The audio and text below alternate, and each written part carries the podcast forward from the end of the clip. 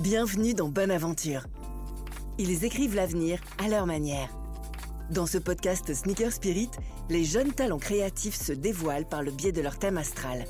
Rencontre avec les étoiles montantes. Quand on est intuitive comme une poisson, une petite idée peut devenir une grande aventure.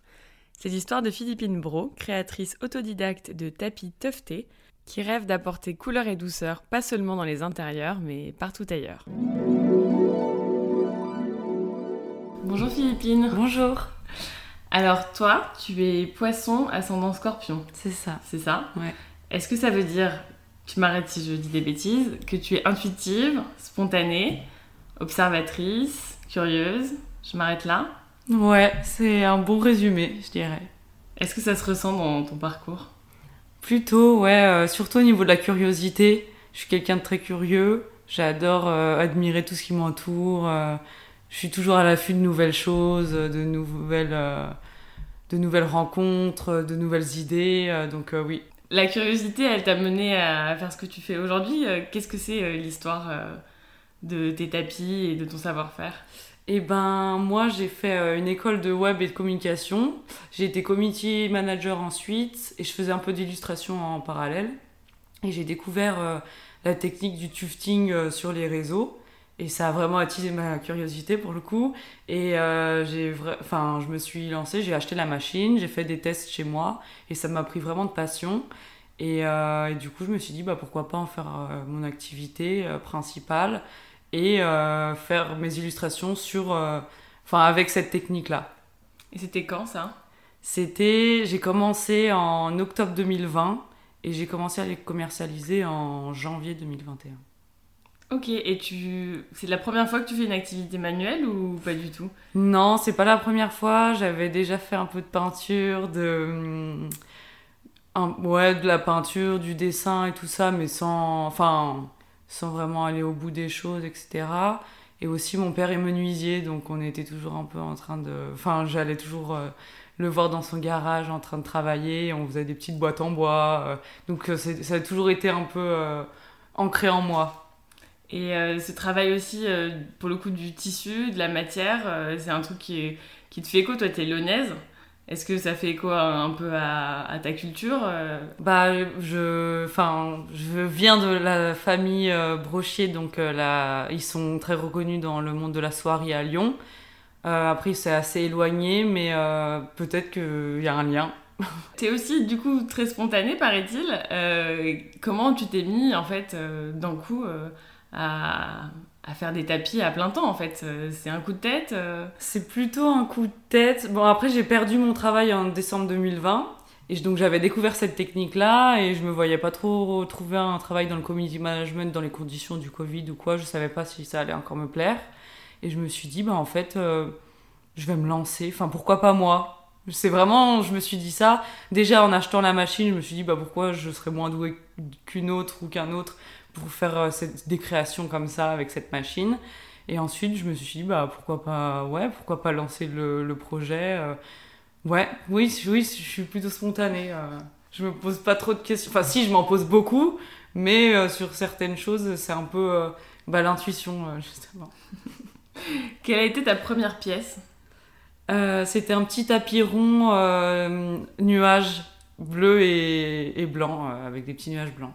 Les scorpions sont réputés pour être très piquants, et je trouve ça plutôt marrant pour quelqu'un qui pique de la laine.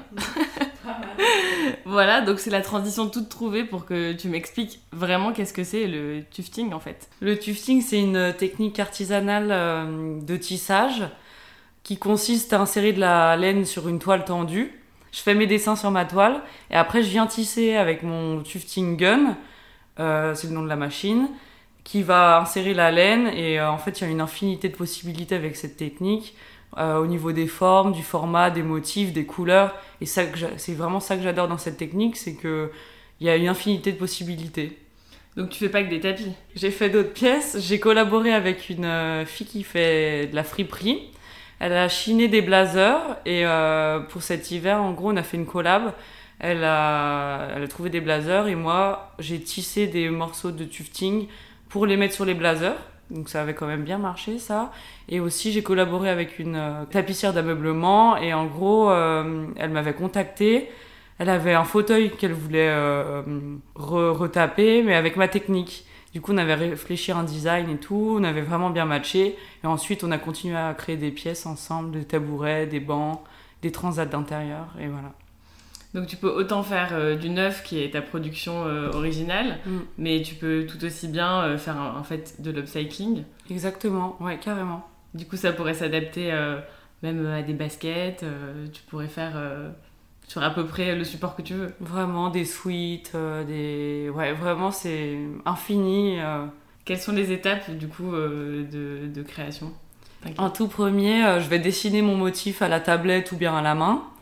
Je vais venir euh, ensuite tendre ma toile, venir faire mon dessin euh, sur ma toile, tisser, ensuite coller, coller mon dos, faire les finitions, le tondre, faire les photos, communiquer dessus, euh, le mettre sur mon site, etc. Bon, selon ton thème astral, tu es assez bosseuse. je crois que ça prend beaucoup de temps de faire ça. Ça prend combien de temps en fait de faire un tapis? Eh ben, pour un tapis d'environ un mètre par un mètre, avec les finitions, etc., c'est environ 6 à 7 heures. Mais ça va aussi dépendre du nombre de motifs. Moi, je fais beaucoup de formes abstraites, mais si je partais vraiment à faire des fleurs, etc., ça, prendrait quand même plus de temps. Qu'est-ce qui t'inspire? Ce qui m'inspire au quotidien, c'est euh, l'architecture, la nature, les gens qui m'entourent, euh, les nouvelles rencontres que je fais au quotidien. Je décrirais mon style comme euh, abstrait, très coloré, avec des couleurs pop et flash. Ouais. Et puis, ouais, je m'inspire quand même pas mal des années 80 aussi. Est-ce que tu as des, créateurs, des architectes, des artistes euh, dont, tu es fan et euh, qui infusent euh, vraiment ton travail? Je m'inspire beaucoup d'architecture, de, de, séries sur les maisons, etc. Et après, en, artistes qui m'ont inspiré, euh, il y a Matisse avec ses formes un peu abstraites, justement. J'aime beaucoup Jeff Koons. Ça se ressent pas du tout dans mes créations, mais il y a beaucoup de gens qui le détestent. Mais moi, j'aime beaucoup ce qu'il a pu faire ressortir, etc. Je trouve euh, ça sympa. Quand tu as commencé, ça, cette technique s'est popularisée beaucoup sur les réseaux sociaux. Comment tu t'es formé, toi? Et ben ouais, en fait, ça, c'est vraiment un peu un effet de mode, j'ai l'impression. Ça a fait un boom un peu sur les réseaux. Et au début, quand j'ai commencé, il y avait vraiment zéro tuto sur YouTube ou même sur euh, Instagram et tout ça. Et euh, j'ai appris toute seule euh, en achetant la machine, en essayant sur plein de supports différents, enfin plein de toiles différentes, en achetant plein de laines différentes aussi, en changeant de machine. ça a été une batterie de tests pendant quelques mois et ensuite bah, j'ai eu enfin le résultat un peu que, que, je, que je voulais. Et après, il y a eu quand même des tutos, donc sur certains points, j'ai pu me former en regardant des vidéos. Et maintenant, euh, c'est toi qui formes? Et ben maintenant, oui, c'est moi qui forme. j'ai lancé mes ateliers d'initiation au tufting sur Lyon, où je prends euh, trois personnes par atelier de deux heures et demie.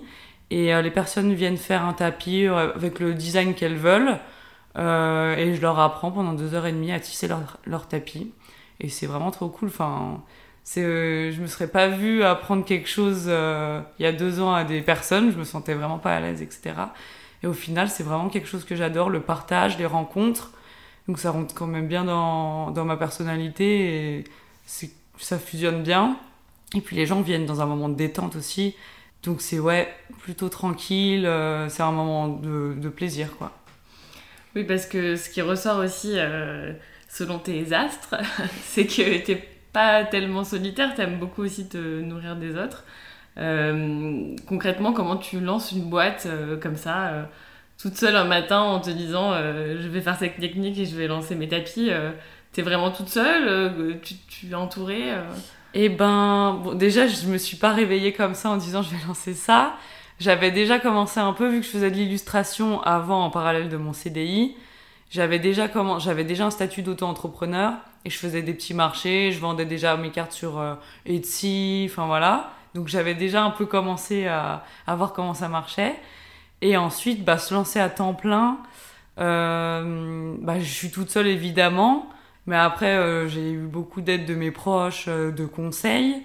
Et là récemment, j'ai intégré un incubateur pour m'aider justement à booster mes ventes, avoir des tips dans lesquels je suis pas professionnelle, puisque du coup je suis solo, la com, les photos, le, la technique, je suis pas, je peux pas être parfaite en tout. Du coup, c'est bien d'avoir un suivi aussi de professionnels à côté.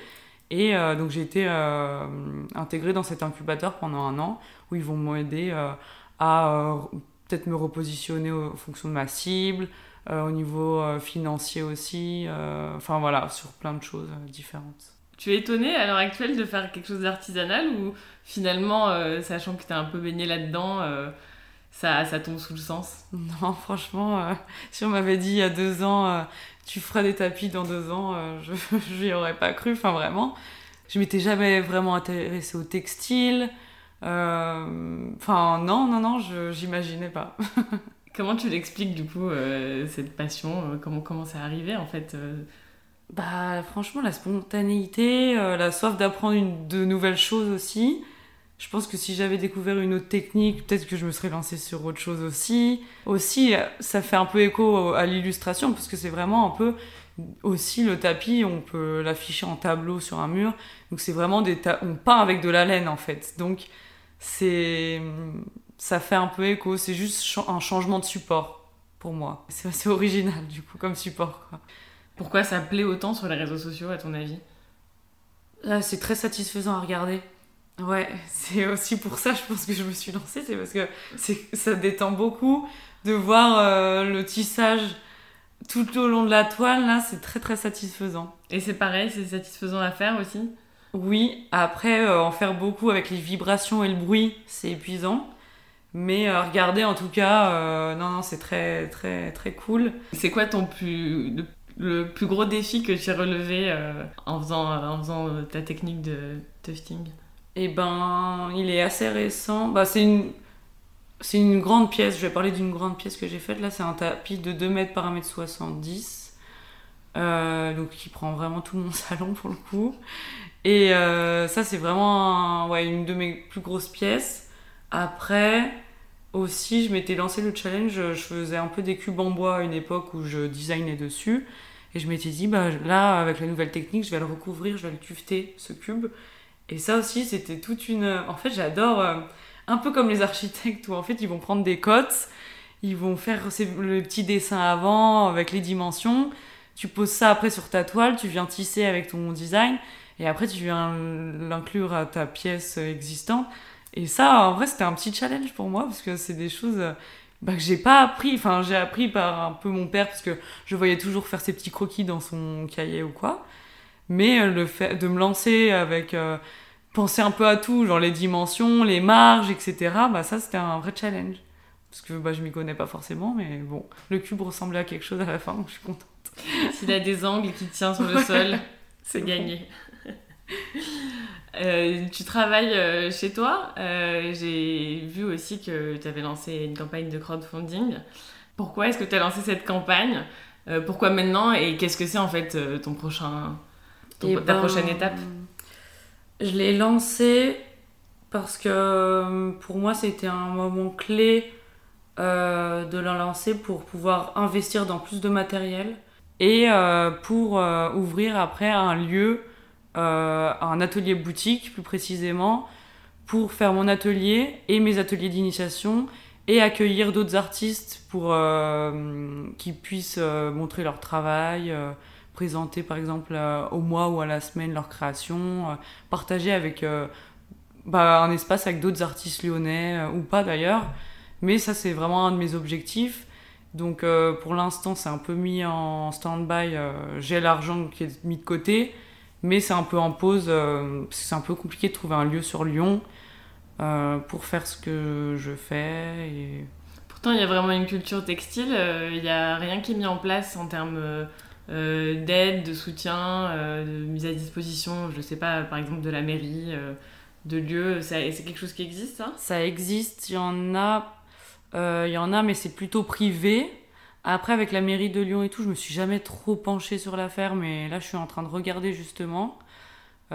et après, il y a des lieux, donc il y a plus des espaces de coworking bureau, donc pour faire ce que je fais, c'est un peu compliqué parce que je fais beaucoup de bruit. Mais il y a des lieux éphémères aussi qui ouvrent comme la Cité des Halles par exemple, qui ont euh, un lieu qui ouvre, euh, bah, c'est en mode saisonnier, ou bien qui ont des, des, lieux pendant un ou deux ans.